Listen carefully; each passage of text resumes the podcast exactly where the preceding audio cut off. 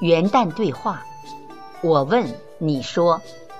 作者：一峰，主播：贝西。又是一年元旦节，一个寒冬里洒满暖阳的日子。走进你，就走进了崭新的一天；走进你，就走进了满怀希望的一年。仰望那片没有云翳遮挡的蓝天。只见腊梅迎风盛开的芬芳，我有很多问题想问问你。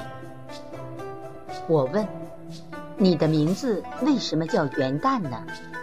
你说，元是开始，旦是清晨，寓意着新一年的起航。你还说，在这一天，你会给那些为了工作风雨兼程、加班加点。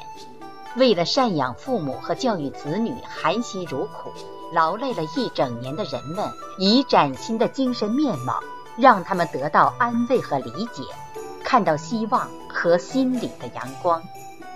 我问：如何看待过去的一年呢？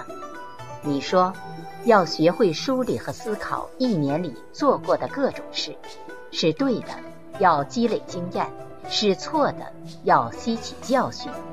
如果走了弯路，要反思其中的原因；如果冤枉了别人，要道歉解释；如果指责过别人，要反省自己，向人说声对不起。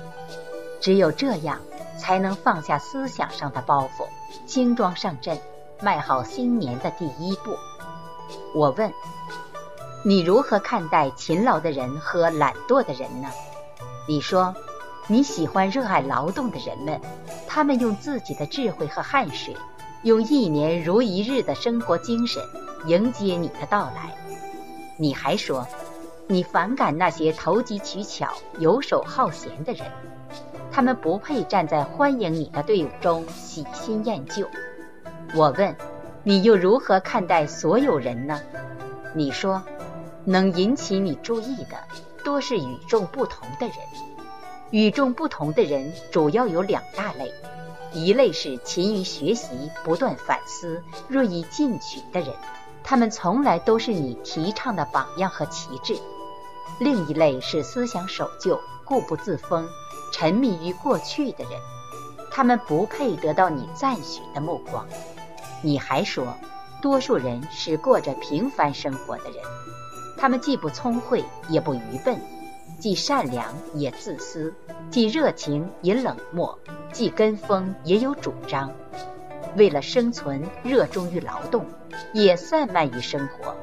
就像一年里的每个平淡的日子，不会引起你特别的在意。我问，那你又是如何定位与我们每个人的关系的呢？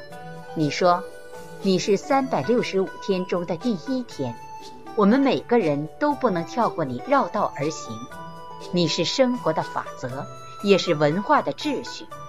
你还说，你认识世界上所有的人，每个人在你到来的这一天都会欢欣鼓舞，而我们认识的却仅限于亲人与朋友、师长与同事。我们所有的虚荣和失落，也仅仅囿于这些人当中。并在岁月的计时中记录着日月相续的色彩。